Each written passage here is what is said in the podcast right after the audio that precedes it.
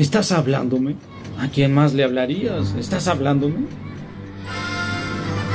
Radio Mujer 927 Camino. A donde vamos no necesitamos caminos. y Androide Pop No son los androides que buscan. No son los androides que buscamos. presentan Cinema Pop. Bienvenidos a Jurassic Park. A la grande le puse cuca. Con Naum Andrade, Y yo. Yo soy. Iron Man.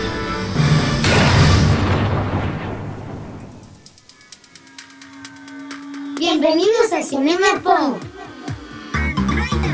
Sean bienvenidos a Cinema Pop, es sabadito, ya estamos iniciando aquí en Radio Mujer 92.7 de FM y como cada fin de semana quiero dar un saludito a mi productora Esmeralda y también al mero mero eh, petatero, sabor ranchero de, este, de esta parte que es Radio Mujer, que es Dago Camacho, que además siempre nos pone buena musiquita. Y bueno, eh, esta semana quiero agradecer este, que, bueno, fueron al cine muchas personas que se fueron de aquí al cine a ver la película de Un retrato en familia. Ya está en sus cines. Aquí les dimos pases y bueno, gracias a todos los que ganaron, que publicamos la lista de ganadores. Y pues felicidades a todos y felicidades por participar. Recuerden que siempre que quieran que participar, simplemente vayan. Siempre sigan en nuestras redes sociales como arroba androidepop ahí en Instagram o Facebook. Y en Instagram a mí me encuentran como Naum Androide. Así es que síganos si quieren ganar pasecitos para que estén ahí al pendiente de las redes sociales. Y bueno, vamos iniciando con las noticias de esta semana que están interesantes y requieren sus opiniones. Así es que iniciamos este programa aquí en Radio Mujer. Noticias Pop. Las películas de Nintendo tendrán su propio estudio de animación, Nintendo Pictures. Pues así como lo oyen, ya les había comentado aquí que venían películas de Nintendo, que Nintendo estaba preparando por ahí una adaptación de Super Mario Bros. con Chris Pratt, que estaría presentando la voz, y que en teoría el estreno será pro- programado para la primavera del 2023. La confianza de este proyecto es un montón. Realmente Nintendo confía mucho en que este proyecto va a tener éxito. Así que las próximas películas de Nintendo van a tener su propio estudio de animación.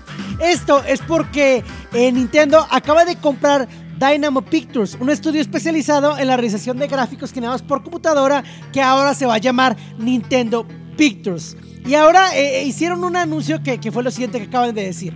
Nintendo ha decidido adquirir el 100% de las acciones en circulación de Dynamo Pictures y hacerla una subsidiaria de la propiedad absoluta para fortalecer la estructura y planificación de producción de contenido audiovisual en el grupo.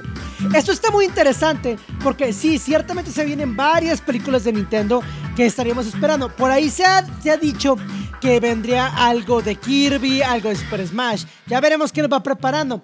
Pero también algo muy interesante es que Dynamo Pictures actualmente tiene su sede en Tokio. Esta empresa surgió en el 2011 y cuenta con aproximadamente 100 trabajadores. A pesar de solo tener 10 años de existencia, podemos encontrar su trabajo en importantes proyectos como Airwing y La Bruja de Studio Ghibli, la primera película en 3D de la compañía y Ghost in the Shell de eh, SAC 2045. La verdad es que es un estudio que no está mal el trabajo que hacen y ahora bajo la mano de Nintendo, bajo la supervisión de Nintendo, yo creo que pueden crear cosas bastante interesantes para, para la compañía. Pero lo más importante es saber, primero, me interesa saber que me digas ahí en las redes sociales en cualquier parte, que me dejes en los comentarios cuando lo estén escuchando en alguna de las redes sociales, que me digas simplemente, ¿te interesaría ver las películas de Nintendo? ¿Crees que va a ser algo mucho mejor que lo que fue la película de Super Mario que tuvimos hace algunos años que fue muy mala? O ahora, en otra parte, ¿qué opinas tú de que se hagan películas de Nintendo? ¿Crees que es un medio? Déjame tu mensaje ahí en arroba androidepop y te estaré escuchando y lo podremos comentar con nosotros. ¡Vámonos! Netflix está probando otra manera de controlar las cuentas compartidas cobrando por hogares extra. Esta parte de Netflix realmente ha sido toda una noticia dentro de ya, hace algunos meses que empezamos con todo esto. Ahora, es que quiero saber tu opinión, ya que si tú eres usuario de la plataforma, quiero saber tu opinión. Esta medida de ahora cobrar por lugares, por hogares extras, ya se está probando, ya se está probando actualmente en Chile, Costa Rica y Perú. Es un sistema por el que eh, se te cobrará, bueno, como un 30% más al mes por crear perfiles de invitados en otro hogar. Pero esto realmente resulta bastante. La esto lo está haciendo para recabar dinero, ya que tienen un gran problema de dinero ellos. Pero esto está causando un problema porque la gente no quiere esto. Honestamente, quiero saber tu opinión porque se está aprobando próximamente en Argentina, República Dominicana, El Salvador, Guatemala y Honduras. Y lo más seguro es que llega también a México. Así es que me interesa saber, ¿tú vas a pagar extra por tener otro hogar? Yo aquí solo quiero comentarles. Entiendo que lo que la compañía quiere hacer, pero también hay que tener cuidado. Si nos dejamos nosotros como usuarios, esto va a formar un precedente y otras plataformas lo van a hacer. Así es que tengamos cuidado. Mándame un mensajito a arroba androidepop y cuéntame. ¿Te interesa que hagan esto? ¿Pagarías más por más hogares? Dungeons and Dragons Honor entre Ladrones lanza su primer tráiler. Si llegaste a jugar este juego de rol de Dungeons and Dragons, yo sí lo llegué a hacer y la verdad me divertí un montonal. Creo que te va a encantar este tráiler que acaban de salir de Dungeons and Dragons Honor entre Ladrones. La verdad es que lo disfruté mucho. Entre ellos ya me sorprende mucho la actuación de Chris Pine, que bueno, sigue actuando como Chris Pine. Pero creo que le queda muy bien el papel que le pusieron. De Michelle Rodríguez también. De Justice Smith. Y creo que me encanta también lo que hace Sofía Lillis. En el tráiler podemos ver que hay mucha aventura, hay efectos especiales. Van a estar las criaturas que son míticas de este, de este juego de rol. Y creo que no sé, por una parte, si no lo has jugado, Chris Pine funciona como la persona que está fuera del agua, como cuestionando y preguntando. Pero no lo siento forzado, al menos eso en el tráiler. En su panel de la Comic Con, Dungeons and Dragons, Honor entre Ladrones, anunció que tendrían una pequeña sorpresa para los seguidores de los personajes de la serie animada, ya que van a salir estos personajes en la película en su versión de imagen real. Y esto ha dejado que los enemigos sean algo que también estamos esperando para que aparezcan. Y bueno, vamos a ver qué es lo que ocurre. A mí me interesa la película, ya hace mucho la había escuchado que iba a salir y me llamó la atención, pero me interesa, me interesa saber mucho tu opinión. Así es que ve a las redes sociales y dime, ¿te interesa eh, esta película de Dungeons and Dragons? ¿La esperas? Mándame un mensajito ahí a arroba androidepop y cuéntame para poder iniciar esta conversación.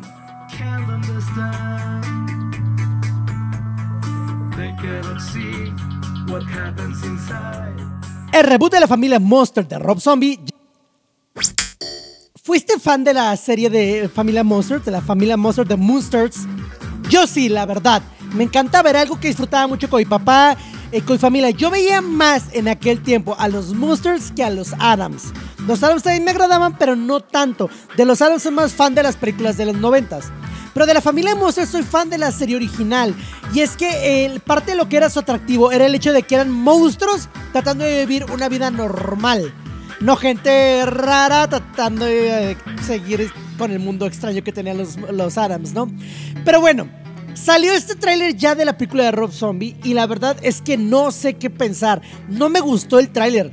Realmente se ve muy malo, la edición de sonido está muy mala y siento que no captura la, la esencia de lo que era. Y eso que Rob Zombie es muy fan de, la, de los eh, Monsters. Pero bueno, esto también se acaba de anunciar que la película, aunque creíamos que iba a llegar a Peacock, realmente ahora se anuncia que va a llegar a Netflix en el otoño del 2022. Por ahí de, lo que es octubre, obviamente. Y también por ahí se, eh, se, anunció que va a salir también en formato casero en Blu-ray para que toda la gente lo pueda disfrutar. Eh, se nota que es una película de bajo presupuesto. Eh, por, bueno, al menos está hecha así. Pero eso no justifica que siente un tono como des, despreocupado de la película. Al menos esa es mi opinión. La verdad es que Jeff Daniel Phillips como Herman Monster no me convence. Sherry Moon Zombie como Lily Monster no me convence. Y Daniel Roybook como el abuelo tampoco me convence. Pero me interesa más tu opinión. Así que mándame un mensajito a arroba y cuéntame, ¿te interesa esta película de los Monsters o la verdad? Ya mejor dejémosla así. Y cuando terminamos este bloque de noticias, nosotros regresamos eh, aquí en Cinema Pop en Radio Mujer 92.7 de FM en unos momentitos. Cinema Pop. Es tiempo del intermedio y preparar palomitas. Regresamos. Cinema Pop.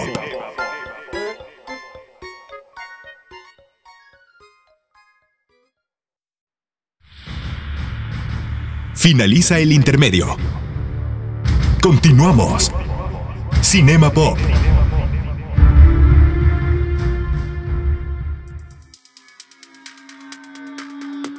El tema del día. Ya estamos de regreso aquí en Radio Mujer 92.7 de FM. Y bueno, comenzando eh, esta semanita, este fin de semana más bien, traemos a un invitadazo que como ya saben, bueno, él es de casa, lo presento siempre como de, ay, voy cambiando la presentación, ¿no? Al inicio era, es genial, el único. Y yo, ay, bueno, este, este compa que viene aquí, este güey. no, él es de casa y él, y él es muy, muy divertido. Y me encanta su conocimiento que tiene y por eso me divierto mucho con él. Mi socio, amigo, compadre el señor David de Alba. Eso es todo, hombre. Oye, ya, no, ya nomás dices, ah, sí, claro, y viene David también. Este, este güey ahí viene. No, no, pero ya estamos aquí. Davidzote, ¿cómo has estado? Muy bien, ¿y tú qué tal? ¿Qué tal otra vez el calorcito, no? Se soltó un poquito más el calor. Ay, sí, la verdad es que está terrible este, este calor, la neta, este, pero pues ya ni modo, no nos queda de otro, no cuidamos el planeta. Así mero, pues ya que se Ya, hace. ya que más. Pero a ver, cuéntanos, ¿qué temita nos traes el día de hoy? Híjole, hoy, hoy quiero hablar de algo que eh, está conmigo todo el día. Yo sé que está contigo todo el día y probablemente es algo que la gran mayoría, mayoría de nuestros radioescuchas también está con ellos. Ah, caray, a ver, ¿qué es eso? Me intriga. Fíjate que yo dije, quiero hablar de el estrés. Ay, no inventes, ¿cómo supiste? Ni lo conozco. ¿No lo conoces? Híjole, No. Qué raro no. porque yo te he pensado todo el tiempo. no, sí, la verdad es que es el estrés que traemos algo, algo todo el tiempo. Es algo que, que sufrimos es. bastante, el canijo estrés. Así es, y si como nosotros eh, no saben vivir sin estrés, digo, porque creo que, creo que aparte de todo no sabemos vivir sin estrés, le encontramos el gusto a vivir con estrés. Eso es verdad, malamente, pero es verdad. Sí, entonces ahora dije, a ver, bueno, de hecho más bien también por sugerencia tuya, Ajá. vimos de, a ver, escenas que puedan ser inquietantes y que puedan ser estresantes. Es que porque parte de la experiencia del- del cine es sentir algo cuando ves una película, ¿no? Puede ser emoción, justo. puede ser enojo, puede ser risa, puede ser amor, puede ser tristeza, o en caso, estrés o desesperación. Justo, y la verdad es que, es que sí, tal cual como dices, digo, esta creo que fue más bien como una recapitulación muy pequeña de escenas o de películas que me inquieten mucho porque la verdad es que aparte, a mí en general me gustan mucho las películas que sí me hagan sentir algo, que no solamente sean como, ah, ok, películas para pasar el rato, como esto, no, que sí me hagan sentir algo. Entonces, yo aprecio mucho, incluso aunque me, aunque me estresen, apre- aprecio mucho que logren estresarme, ¿sabes? Entonces, Ok. hice un poquito de recapitulación de eso. Y pues bueno, igual vamos a empezar a, a platicarlas, hombre. A ver, échale, échale, ¿con A qué ver. iniciamos? Que- Quería iniciar con algo muy light, que de hecho esta la, la vi hace poquito, es una serie. Y eh, hace poquito, de hecho, creo que la había platicado contigo, se llama eh, El hombre contra la abeja, de Men vs. Bee. Ah, es una, ajá, es una de serie que este Rowan. Atkinson. Ese mero, con Ujú, Mr. Bean, ujú. El protagonista de Mr. Bean. Exacto. Acaba de estrenar una serie en Netflix de tal cual, así como suena el título, es un hombre contra una abeja. Y Ok. realmente son, no estoy seguro, son como 10 capítulos, 13 capítulos. Son capítulos muy ligeros, son capítulos como de 10, 12 minutos. Entonces te la avientas muy rápido. Mi esposa y yo lo estábamos viendo y de verdad es, es demasiado desesperante. Creo que la vemos y decimos, es que no puede haber un hombre tan, tan desesperante y tan, tan poco capaz de llevar esta situación. No, Tan ah, no idiota, dices. pero exactamente. sí. Sí, pero bueno, realmente nos, nos acaba de Pero- pero pero, es- pero nos entretuvo, realmente nos entretuvo. Es, eso es justo lo que te iba a preguntar. ¿Es desesperante que entretiene? Sí, digo, sí me entretiene y, y- Ajá. Porque, porque, por ejemplo, hay películas que pueden ser desesperantes y actuaciones que pueden ser desesperantes, pero realmente dices, ay, oye, no valió la pena lo que estoy viendo. Pero en este caso sí. No, sí, digo, pues está, está bastante bien hecha, está entretenida, pero si son como nosotros, personas que les guste el orden, que les guste llevar de cierta forma el control de lo que hacen, esta serie completamente los va a desesperar como a nosotros. Entonces, que es buena sugerencia y es buena para iniciar porque es algo muy light. Ok, ok, sí, sí, sí es algo light. Esta vez sí es algo light. Muy bien, muy bien, muy bien. Ve, señora de Alba, no todo son cosas extrañas, ¿ves? Señora Rodríguez, perdón, sigue siendo de Alba. Perdón, señor Rodríguez. Sí, A ver, ¿qué más traemos por ahí? dije, ok, va a ser algo, va a ser algo light. Porque aparte dije, a ver, creo que hay cosas demasiado desesperantes que, que sea para otro recuento de películas perturbadoras, mejor lo dejo para otro recuento de películas perturbadoras. ok, ok, sí, buen punto. Tenemos que hacer la segunda parte de esas. Exactamente. Ahora, no sé si te acuerdas, llegaste a ver una película de, de Egg Night Shyamalan, la de Señales. Sí, claro, sí, claro, por supuesto, señales, sí. Hay una escena en particular, digo que a lo Hay mejor una vería y también diría, ah, está muy tranquilo, pero una escena donde, donde se supone están en un noticiero, están diciendo que encontraron un extraterrestre que pasa, que pasa en la calle, que estaban unos niños en una fiesta Mm. infantil. Sí, cierto, Estaban todos cierto. alborotados, todos decían, no, que hay en la calle, que hay en la calle, y se asomaban y se ve, se ve un extraterrestre que pasa. Sí, sí, sí la Realmente, a lo recuerdo. esa escena no es, no es tan, digo, tan inquietante, pero igual en el tiempo que salió, tal vez en la edad en la que la vi, también yo estaba que no, po- no podía aguantar. Yo decía, no quiero ver, pero sí quiero ver, no quiero ver, pero sí quiero ver. Es que sí- tal- sí llegó a causar eso. Ajá. Sí, a mí, a mí me inquietó. Creo que, creo que de él es de las que más me ha inquietado, incluso más que. Se me fue el nombre de la película, esta del sexto sentido, más que otras películas de él que en teoría son de suspenso. Esta escena en particular creo que es de las que más me ha inquietado de él. Ya, sí, esa escena yo me recuerdo haberla visto y de hecho creo que es lo que más resalto de la película. Yo tengo un problema con ese director y es que la mayoría de sus películas, su cierre de, de la película no me agrada. Hay algo que pasa en, en el cierre que, que, o sea, toda la película está muy buena, pero cuando llegas al desenlace es como, ay, no me metes, ¿en serio? Eso me pasó con señales buena- justamente. Tiene buenas premisas, pero es como de, ah, ok, creo que no lo supo llevar a, a buen fin. A excepción de la película de Avatar, que esa completamente está muy mal hecha. De la Airbender, muy mal hecha. Pero bueno, X. Bueno, fuera de ahí, otra película que yo sé que también tiene varias escenas desesperantes que yo sé que también te desesperan mucho, que ya la hemos mencionado aquí, Requiem por un sueño. Ay, Dios mío, no. Sí, sí, sí, sí. Pero al menos tiene unas tres escenas que, que de verdad son demasiado, demasiado inquietantes, demasiado desesperantes Sí, y que claro. no puedo con ellas. Ay. Una, una es de la, la señora, una de las protagonistas, la mamá del protagonista, de Jared. Leto, que está, está en un punto, porque aparte ella no lo sabe, pero está demasiado drogada, sin que ella lo sepa. Sí. Entonces, más bien ella como que se empieza a sentir como que está volviendo loca y simplemente es que está en el viaje, pero ella no lo sabe, entonces es muy inquietante cómo verse, cómo, cómo Ay, se no. desespera. Esa escena me estresa. esa- creo que es la que más me estresa de toda la Sí, película. sí, sí. Y fuera de ahí, el final, el final también me llega a desesperar también tanto, pero ese ya es, un, ya es una desesperación desesperanzadora, no sé cómo llamarlo. Y no, Sí. y no quiero platicar mucho de, de qué va la escena, pero digo, tal cual lo dice la película, Requiem creo que va un poquito de, de la- las cantos de Requiem, las misas de Requiem, es como cuando, como de un difunto, de cuando algo muere. Entonces cuando dice. Requiem por un sueño, habla de que pues tal cual un sueño va a morir, ¿no? En la película. Exacto. De hecho, si ves Entonces- la versión del director, todavía más desesperante esa- esas escenas finales. Que yo y no quiero volver a ver nada más de esa película. Me estresa. Sí, creo que si acaso la he visto dos veces, una o dos veces he visto la película. Aún así me acuerdo de todo porque de, de- de verdad Sí. me inquietó demasiado. Pero Es bueno. que impacta, es que es una película que sí impacta bastante. ¿Y te- tienes otra escena de esa película? Fíjate que de esa, de esa no en particular, pero dije otra que creo que también ubicas, del mismo director, la de Pi, el orden del caos. Ay, sí. Es otra película, digo, película del, ya es viejita, es del 98. Digo, realmente no la, no la vi en el 98, tenía 8 años cuando salió. Pero es, es demasiado también desesperante esa película, demasiado. Digo, en sí la premisa es de- es- está muy loca porque es de un matemático como que es bastante paranoico, pero que ve todo como a través de los números y quiere descu- descubrir como un modelo matemático o algo para hacer cuestiones de la bolsa. Pero luego em- empieza a tener epifanías que se supone se las provoca el cábala.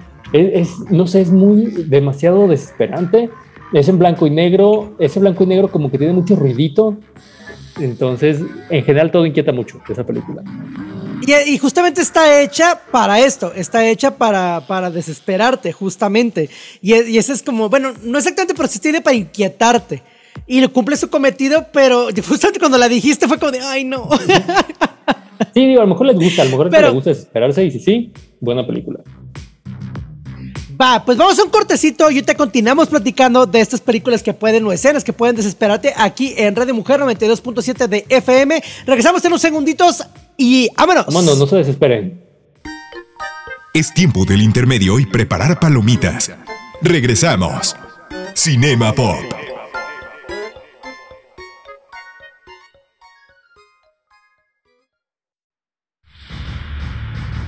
Finaliza el intermedio. Continuamos. Cinema Pop.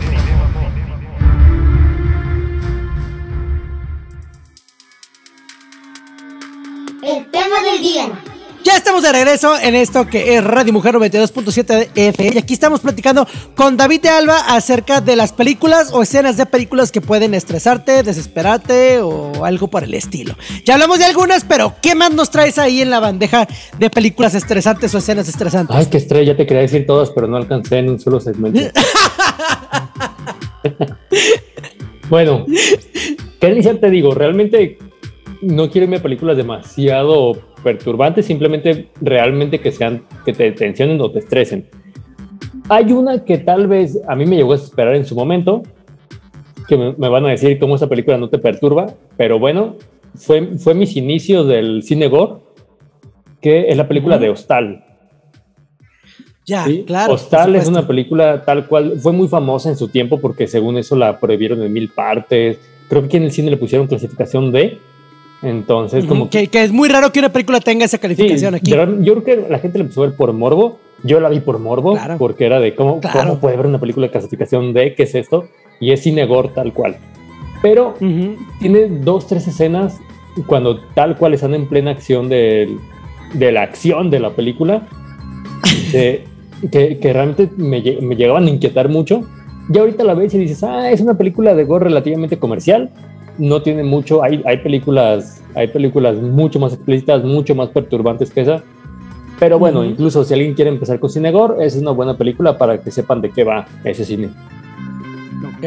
ok, ok. ¿Qué, qué, qué parte o qué te llegó a desesperar? Sin que describamos tal vez la escena con exactitud, pero ¿qué te llegó a desesperar más de Hostal?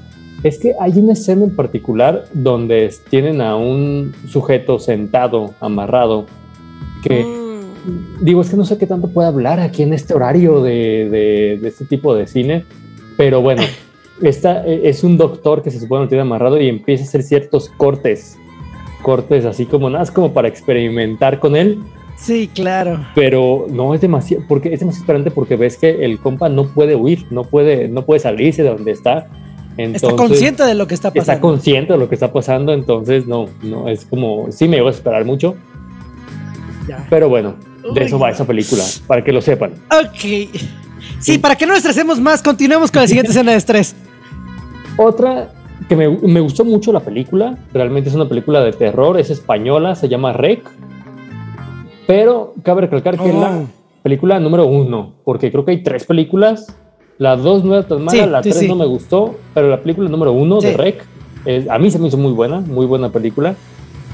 Al final tiene una escena donde están todos a oscuras, están nada más con la cámara. Rec se refiere a, a recording de la cámara, que, porque to- todo, todo parece como cámara en mano, toda la película parece como en cámara en mano. Es como un falso documental, por decir así. Ajá, y ya, ya de por sí eso pues desespera un poco. Sí. Entonces, ya al final tiene una escena muy oscura donde, donde está ap- apareciendo, digamos, como el personaje malo, que es como un demonio, es como una persona poseída. Pero como está demasiado oscuro, es como te hace esperar, como, oh, ¿qué se lo encontró? Oh, no me por yo, oh, ¿qué es eso?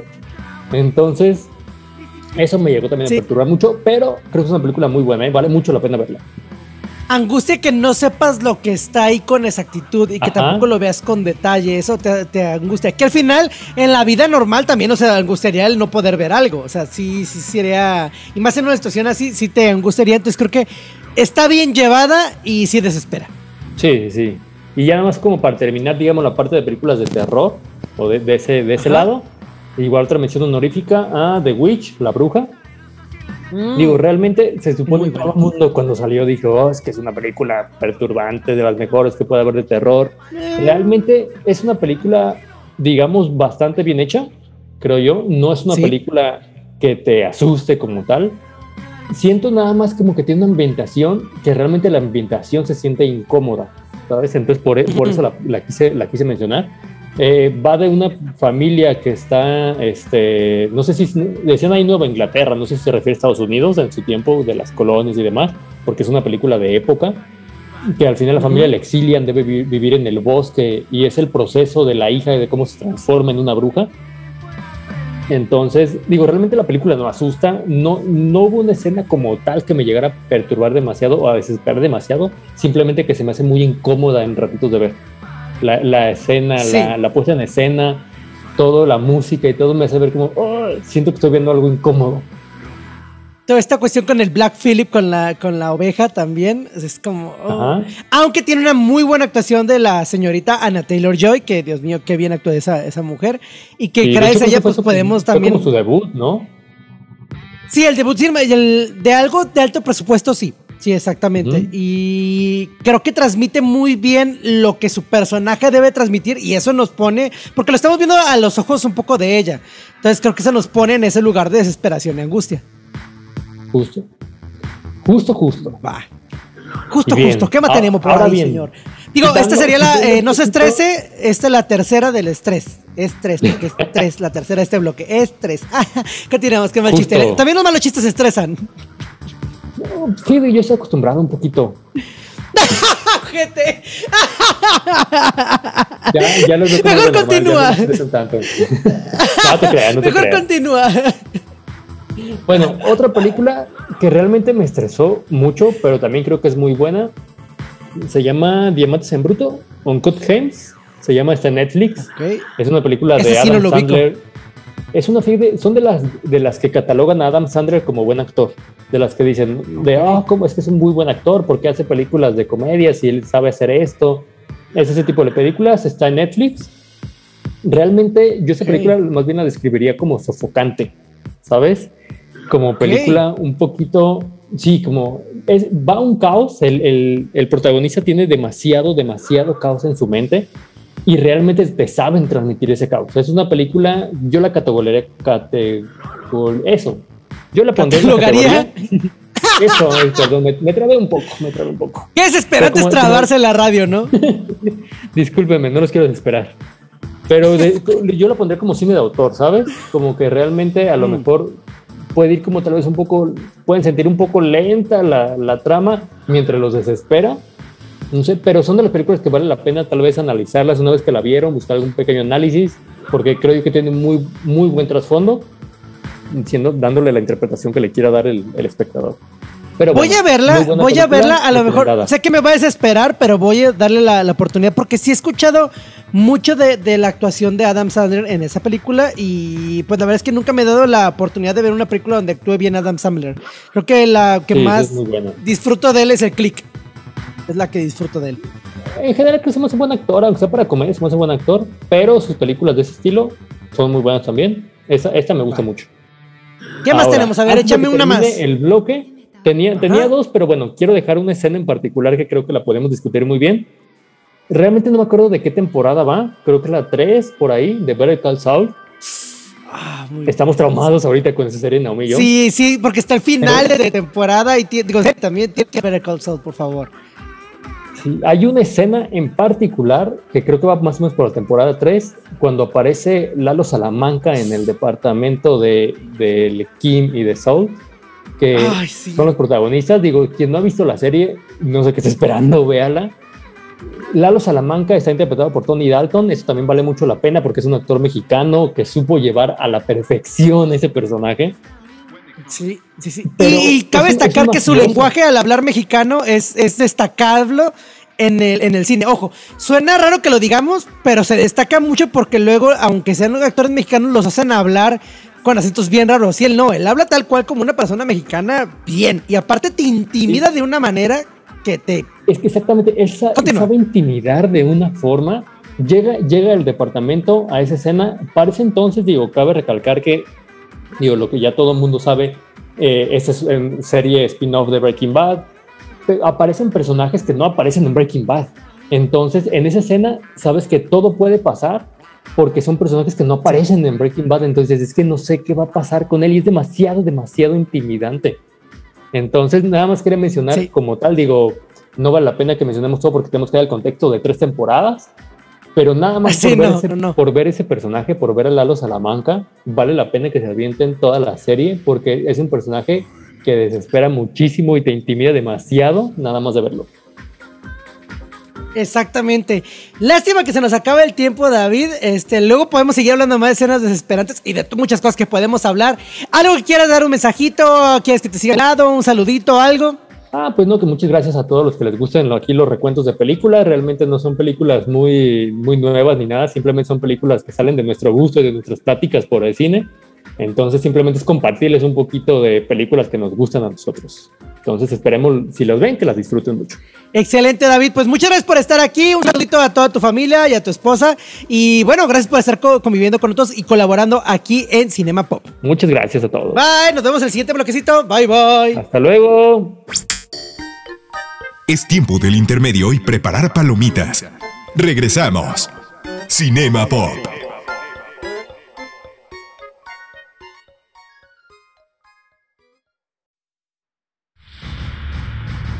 Finaliza el intermedio. Continuamos. Cinema Pop.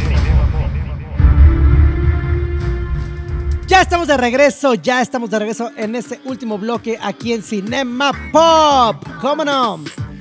Y bueno, parte de lo que hacemos en, esta, en este programa es responder preguntas de ustedes que nos van mandando. Y la verdad es que estoy muy contento de las preguntas que nos llegan y pues tratamos de resolver las mayores aquí en el programa, ¿no? Y trataremos de estarlo comentando. También quiero nuevamente agradecer a todas las personas que fueron a la premier de Un Retrato de Familia y que nos dejaron sus comentarios acerca de la película que ya leeremos un poquito más adelante acerca de qué opinaron algunas personas que la vieron, ¿no? Pero bueno, vamos iniciando con esta sección que me encanta. Recuerden que nos pueden mandar en cualquier momento del, de, que, del día a arroba sus preguntas y podremos tratar, trataremos de contestarlas aquí, ¿no? Así es que iniciamos con esa sección que se llama... Cinema Pop responde. Y bueno, vamos iniciando con una preguntita de Jackie que dice, ¿qué piensas de lo de Zack Snyder y DC? Bueno, vamos a dar un contexto rápido. Lo que está ocurriendo con Zack Snyder y DC Comics es que por ahí se ha revelado que al parecer Zack Snyder fue muy deshonesto en toda su campaña del Restore Snyderverse y que hubo una campaña de bots y que hubo también una, un problema eh, de junto con Ray Fisher buscó la manera de tirar abajo lo que estaba haciendo DC. Entonces también eso no está padre. La verdad es que yo creo que está haciendo mucha polémica, pero es que también por otro lado se ha revelado por ahí que DC también estuvo en contra de Zack Snyder y los ejecutivos están en contra de lo que estuvo haciendo. Entonces ya la verdad es que esto ya pareció un pleito enormemente que ya nomás es de tú dices, yo me dices, dime si diretes. Y el problema es que lo que terminamos afectados somos los fans. ¿Por qué? Porque eh, no se destacan las cosas a tiempo, el trabajo ya no se hace correctamente con la idea de que debe hacer, son decisiones vengativas. Entonces ya aquí lo que yo pienso es que si hicieron lo que hicieron, es algo que deberían de guardárselo y resolver sus problemas en casa. Los trapitos se lavan en casa y no estar eh, ventilándolo porque al final solo van a causar que, las, que ya está pasando que los fans se terminen hartando de una compañía o de un director. Entonces creo que eso no está nada, nada bien. Nos vamos a otra pregunta que nos hace Washing por ahí que dice, ¿crees que una película nueva de Silent Hill es posible y que funcione? Mira, se está rumorando por ahí que viene una película nueva de Silent Hill. No sabemos si va a ser continuación, no sabemos si va a ser reboot o qué va a ser. La verdad es que la primera película, a pesar de los cambios, a mí me gustó mucho. La música era la adecuada porque la música de Akira Yamaoka, que es, una, es algo muy importante de Silent Hill. En los planos eran tal cual los planos que veíamos del manejo de cámara en, eh, el juego. Ah, se sentía esta, esta desolación que tú sientes a la hora de jugar. No, había, no estaba saturado de diálogos, que el juego no es así. Entonces, realmente me agradó. La 2 fue una porquería total, una porquería total y rotunda. Está llena de conveniencias de guion y de cosas que están horrendas. Entonces, está muy mal. Si Silent Hill la sigue manejando la misma casa productora con las mismas intenciones que hacían Resident Evil, no. La verdad es que no creo que funcione. ¿Será posible? Claro, sí, porque va a vender. Pero que funcione, la verdad, no. Ese es lo, esa es mi opinión. Yo preferiría que mejor lo dejaran ahí si no lo van a hacer bien. Ahora, no sabemos qué va a pasar con los juegos de Silent Hill tampoco. En teoría, hay rumores que hay tres juegos en, en desarrollo, que un remake, que un reboot, que no se sabe. Entonces, Silent Hill, Konami desgraciadamente ya no sabemos qué está haciendo con sus, con sus IPs. Supongo que hay un cambio en la compañía y es lo que están buscando. Entonces, pues bueno, eso es lo que, lo que, lo que es. Por ahí tenemos un mensaje que me encanta, es el señor Luigi Hardy, que, que bueno, nos, pregunta que a cómo nos puede apoyar. Y bueno, yo les digo siempre, compartan en Instagram, en WhatsApp, en Facebook, comenten, digan, oigan, escuchen el Cinema Pop, escuchen el podcast que se sube. Terminando este programa, se sube a, redes también el podcast, a todos los lugares de podcast está ahí eh, Cinema Pop, como Android Pop nos encuentran. Y es una manera de ayudar. Pero también nos pregunta que eh, si ya, que qué pareció la película de Elvis. Que dice, la verdad es que a mí me gustó mucho tanto por la historia del rey de rock como por la música. Sentí que estaba viendo un concierto en vivo, así como la gran actuación de Austin Butler. Te voy a ser muy honesto, Luigi, no he podido ir a verla, no he podido verla, tuvimos esta semana, eh, bueno, la premier de Un Retrato de Familia y tuvimos varias cosas ahí y no he podido ir a verla, pero en cuanto la vea te voy a dar mi opinión de esa película. Yo tengo un problema con los biopics que a veces como que no me convencen mucho, pero le voy a dar una, una vista y ya te diré, Luigi, a ver qué, qué opino de, de esa, de esa película. Y luego también dice, ya por último, ¿qué opinas de que Warner Channel está promoviendo series de anime como Dragon Ball, Dead Note? Yo estoy muy emocionado viendo Bleach, me parece muy chida. Agradezco mucho, lees mis comentarios y disculpa eh, por marcar, fue un error de dedo, es que me mandó yo un- una llamada. La verdad es que se me hace algo muy padre que Warner Channel lo está haciendo. Falta que, que nos traigan las cosas como un poquito bien, pero entiendo que hay un problema de derechos, que si Disney tiene el derecho de distribución de Dragon Ball, que si esto se lo vendieron a Netflix, entonces está empezando a acomodar, pero la verdad es que está bien padre. Yo soy fan de algunos animes, no me considero como fan de todo el anime, pero Sword Art Online es un anime que me gustó mucho, Dragon Ball, eh, Los Cabezos Zodiaco, este, Ranma, ah, la Sailor Moon, por amor de Dios, amo Sailor Moon. Entonces me gustan. Eh, pero eh, realmente es una manera que se debe de apoyar y está chido, está chido porque cuando yo estaba más joven en mis tiempos esto no se apoyaba. Entonces creo que es algo bastante bueno que tengamos más opciones para poder ver anime. Ay, Dios mío, me está acordando de Your Name. Qué buena película, qué hermosa película Your Name. Si no la vieron, vayan a verla, vayan a, creo que está en Netflix, si mal no me acuerdo, si me equivoco ahí búsquenla. Pero qué buena película es Your Name. Pero bueno, yo creo que es algo muy bueno y pues excelente, Luigi. La verdad es que qué bueno que, lo estés viendo y qué bueno que te comuniques con nosotros. Ahora, también tenemos por ahí un mensajito que nos dice por ahí este, Mariana. Que es que una película de terror se podría dirigir bien en México. Mira, de que se puede, se puede, este, Mariana. De que se puede, se puede. El problema es toda la parte monetaria que se maneja en México con el cine y que si ya metió dinero tal parte de gobierno, que si ya tal televisora se quiso sacar dinero por ahí, es el problema del cine mexicano. A mí, por ejemplo, la verdad es que la película de Un retrato de familia no es de mi agrado. Ah, yo sé que a muchos de ustedes les gustó y eso me encanta. Es parte de lo que me encanta que me mandan sus opiniones. Y es lo que les voy a decir. Por ejemplo, Ceci Pérez nos dijo, Toda la película tiene mensajes muy bonitos. Es triste que vivamos para trabajar y no para trabajamos para vivir. También es una reflexión acerca de la relación entre padres e hijos. Podemos vivirla en la misma casa, pero cada quien está adentrando sus cosas. Trabajo, escuela, novio, hobbies. Y no nos enteramos de lo que pasa en la vida de nuestros padres y hermanos. Me gustó que la película es muy blanca y nos invita a convivir y conocer más a nuestra familia. Esta es la, la opinión de Ceci Pérez. Por otro lado, Diego Márquez nos pregunta, pues lo que más me agradó fue que trataran a las relaciones familiares desde el punto de vista masculino, porque eso pocas veces sucede en las películas mexicanas. Está chido que se quedaran con el mensaje. Pero a mí técnicamente la película me parece desastrosa. No me gustaron las actuaciones ah, y los diálogos muy forzados. Pero si el mensaje te gustó, eso está bien. Al final creo que el cine es percepción totalmente. Entonces, regresando a la película de Mariana, ¿crees que una película de terror se puede dirigir bien en México? Yo creo que si se hace con el presupuesto adecuado y tomándoselo con la seriedad que merece, claro que sí. Tuvimos ahí este Veneno para las Hadas, Dios mío, cómo me encanta la versión original de Veneno para las Hadas, es muy buena. Y ya hemos platicado en este podcast de algunas otras, eh, bueno, este programa, de algunas otras películas que son muy buenas. Entonces, yo creo que ahí se podría dirigir bien. Solamente es que se haga con la intención correcta y con el presupuesto correcto y sin querer nada más aprovecharse de algo. Eso es muy importante. Pero bueno, con esto llegamos al final de Cinema Pop. Les agradezco a todos por estar escuchando. Les mando saluditos a todos muy rápidamente porque se nos acaba el tiempo. Pero les mando saludos a todos y no me queda nada más que decirles que hoy, mañana y siempre es un gran día. ¡Vámonos! Terminamos esta función. Android Pop y Radio Mujer 927 te espera la siguiente semana con más información sobre cine, series y cultura pop. Hasta la vista, baby. Cinema Pop.